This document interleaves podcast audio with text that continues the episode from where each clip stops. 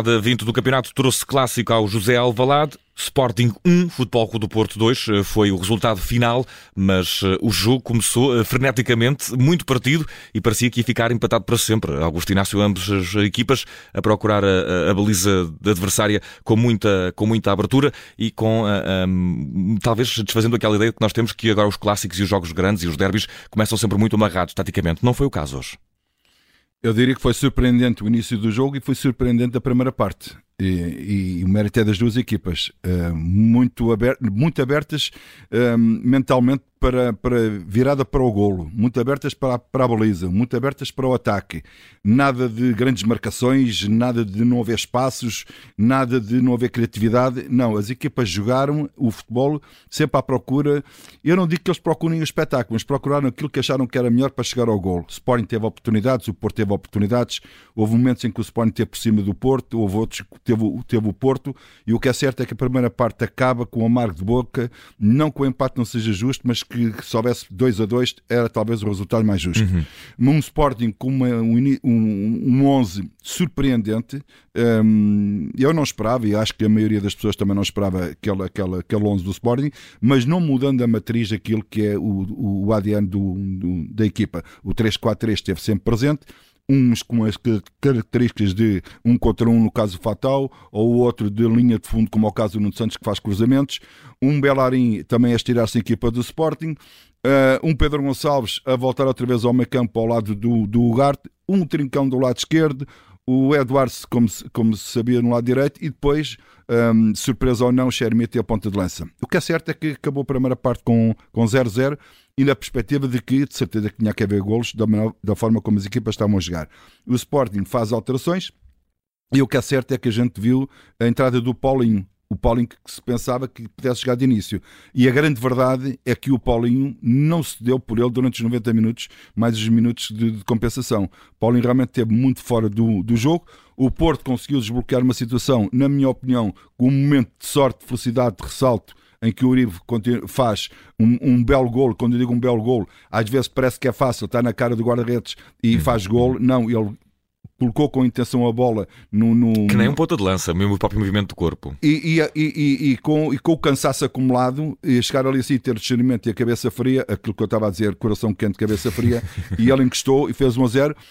E aí percebeu-se que o Sporting, eh, mesmo nos outros jogos, o Sporting não tinha capacidade para virar o resultado. Podia chegar ao empate, mas virar o resultado completamente seria muito difícil.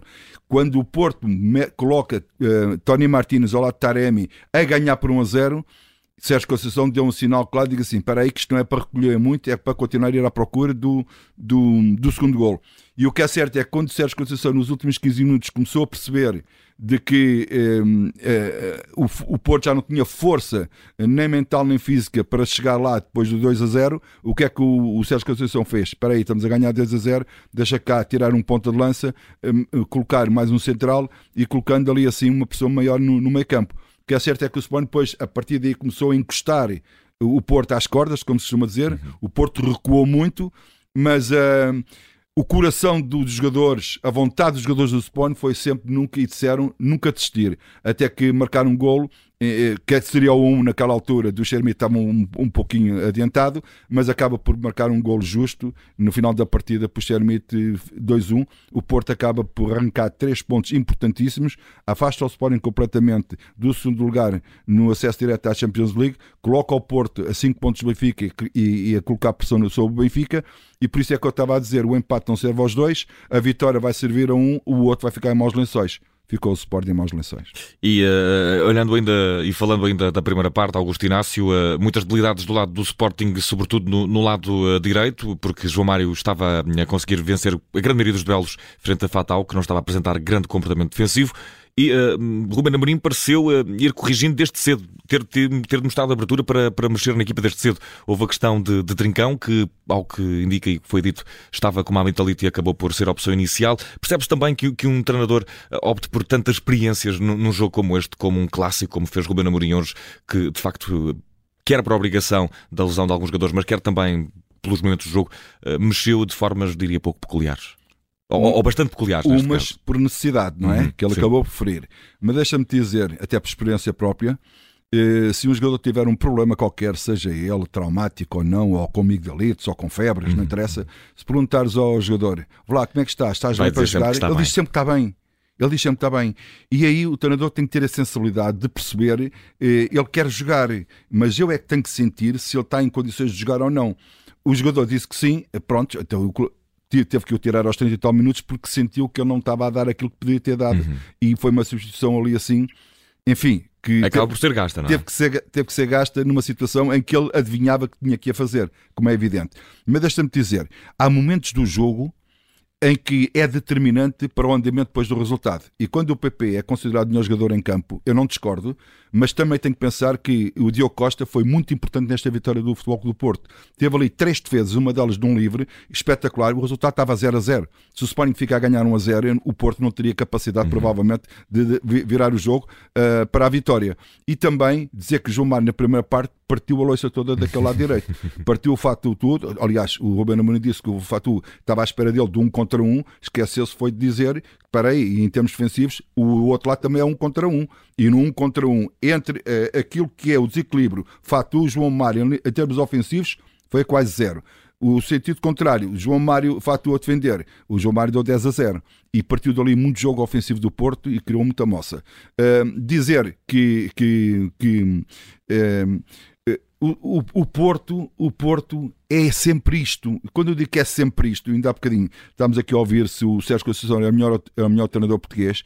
Eu diria que para os esportistas, o Sérgio Conceição não é o melhor treinador português, é o melhor treinador do mundo. Porque aquilo... e, e, se pensarmos no Porto claro, enquanto a nação, não é? Exatamente. longa, Por... longa vida a Sérgio Conceição.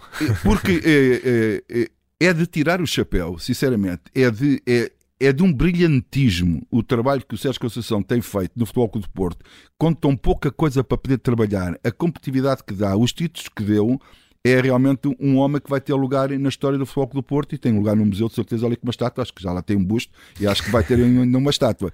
Mas, uh, mas uh, o Porto é, é, quando eu digo que é sempre isto, o Porto é morrer pelo resultado.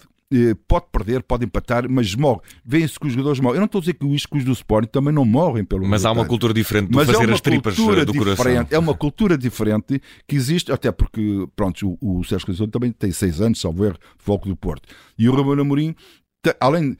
A diferença é que o Porto, quando perde unidades, o, o Sérgio equilibra, o, o Ruben Amorim também perde unidades e também equilibra. Só que equilibra com uma qualidade que nada tem a ver, nem se aproxima daqueles que saíram. Por isso é que eu disse, à medida que os anos vão avançando, o Sporting vai perdendo qualidade competitiva em termos de plantel. E quando eu digo em termos de plantel, vai, vai sentir também em termos de equipa. E se o Sporting não entrar na, na Champions League na próxima época, as coisas complicam-se. Vai-se complicar porque o Sporting vai ter que, se calhar, em vez de reter os melhores jogadores, se calhar vai ter que vender mais um ou dois para equilibrar depois o orçamento. E é muito complicado o futuro do Sporting nesse sentido, porque eh, o Ruben Amorim acho que está a fazer um trabalho também muito bom. Este ano não estão, as coisas não estão a correr bem, é uma verdade. Mas o Sporting habituou muitas, muitos anos a ter dois, três treinadores por ano, às vezes quatro treinadores por ano. Nunca teve uma consistência de treinador como tem agora. E sinceramente, de projeto, não é? Um se me perguntares a mim, eh, Miguel, se me perguntares a mim, pá, mas depois desta época o Ruben Amorim deve contar, eu acho que deve. Eh, deve dar continuidade ao trabalho do Ruben Amorim, porque eh, quem vier com aquilo que tem não vai fazer melhor do que ele, de certeza absoluta. E depois vai-se entrar naquela troca outra vez de treinador, troca uhum. de treinador, e o Sporting nunca um mais... Um ciclo eterno que é complicado para um É clube. muito complicado. E, e, e eu acho que que o Sporting vai entrar agora numa fase muito difícil e muito complicada em relação àquilo que vai ser o seu futuro. E, e, Augusto Inácio, ainda falando deste encontro, o Sporting eh, sofreu o golo uh, na, na, segunda parte, o primeiro por Uribe, e uh, em cerca de 20 minutos, desde os, no minuto 61 até ao minuto 81, não conseguiu rematar a baliza. o Porto fechou, diria assim, as trancas à porta, com um comportamento defensivo muito sólido e muito difícil de penetrar. Em parte terá sido falta de imaginação do Sporting, mas há também muita solidez do lado do Porto.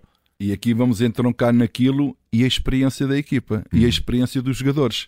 Aqui conta muito. Sob pressão, estás a, ganhar 1 a 0, estás a ver o adversário que vem, quer ir para cima de ti, quer procurar espaços, tem jogadores para essa qualidade, mas o Porto e o Nilson e disse assim: quantos jogadores estão aqui no Porto? Estão 10 jogadores em campo e um guarda-redes? Não, estavam 20 jogadores em campo do Porto e um guarda-redes. Uhum. Porque eles, eles, eles multiplicam-se ali dentro pelo, pelo esforço coletivo, pela entreajuda, pelo que tem, pelo espírito de sacrifício que tem em prol, em prol de quê? Em prol, Miguel, do resultado. Uhum. E o resultado para eles é que conta muito. E conseguiram à custa disso, disso que eu estou a dizer. O Sporting bem tentou, mas o Sporting depois só foi mais para cima do Porto nos últimos 15, 10 minutos, quando encostou o Porto, porque o Porto recuou por falta de frescura física.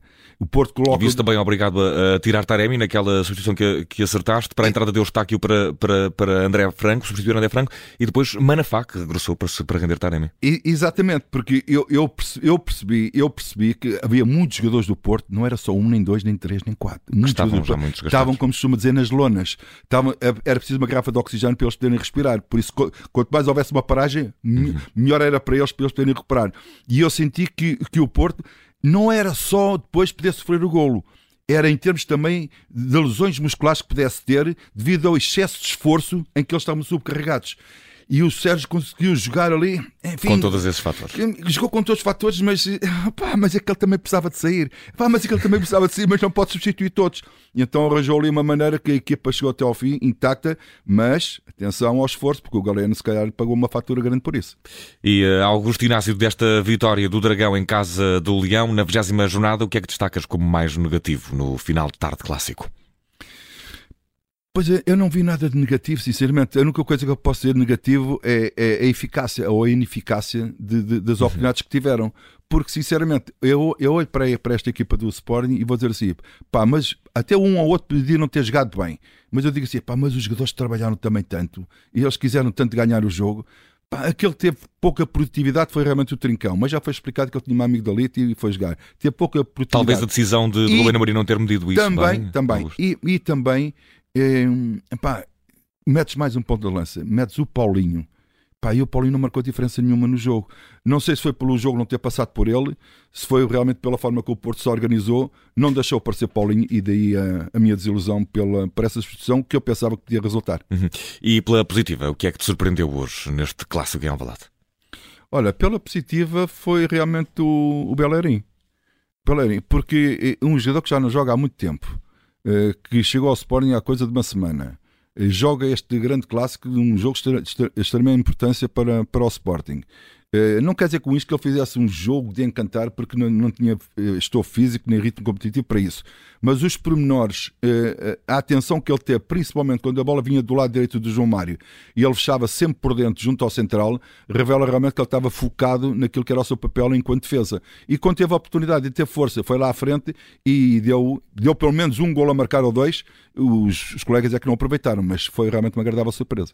Ficaram bons sinais da estreia titular de Belharino pelo Sport. Sporting, vitória do Futebol do Porto em Alvalade por duas bolas a uma, mantém vivo e aceso o sonho de chegar ao primeiro lugar e coloca mais pressão sobre a Benfica. Agora, com o mesmo número de jogos, está a apenas 5 pontos de distância do líder. O Futebol do Porto sai com um sorriso de orelha a orelha do estádio José Alvalade nesta 20 jornada. Relatório de jogo feito e entregue aqui na Rádio Observador com o Augusto Inácio. Muito obrigado, Augusto. Até à próxima. Até à próxima. Um abraço.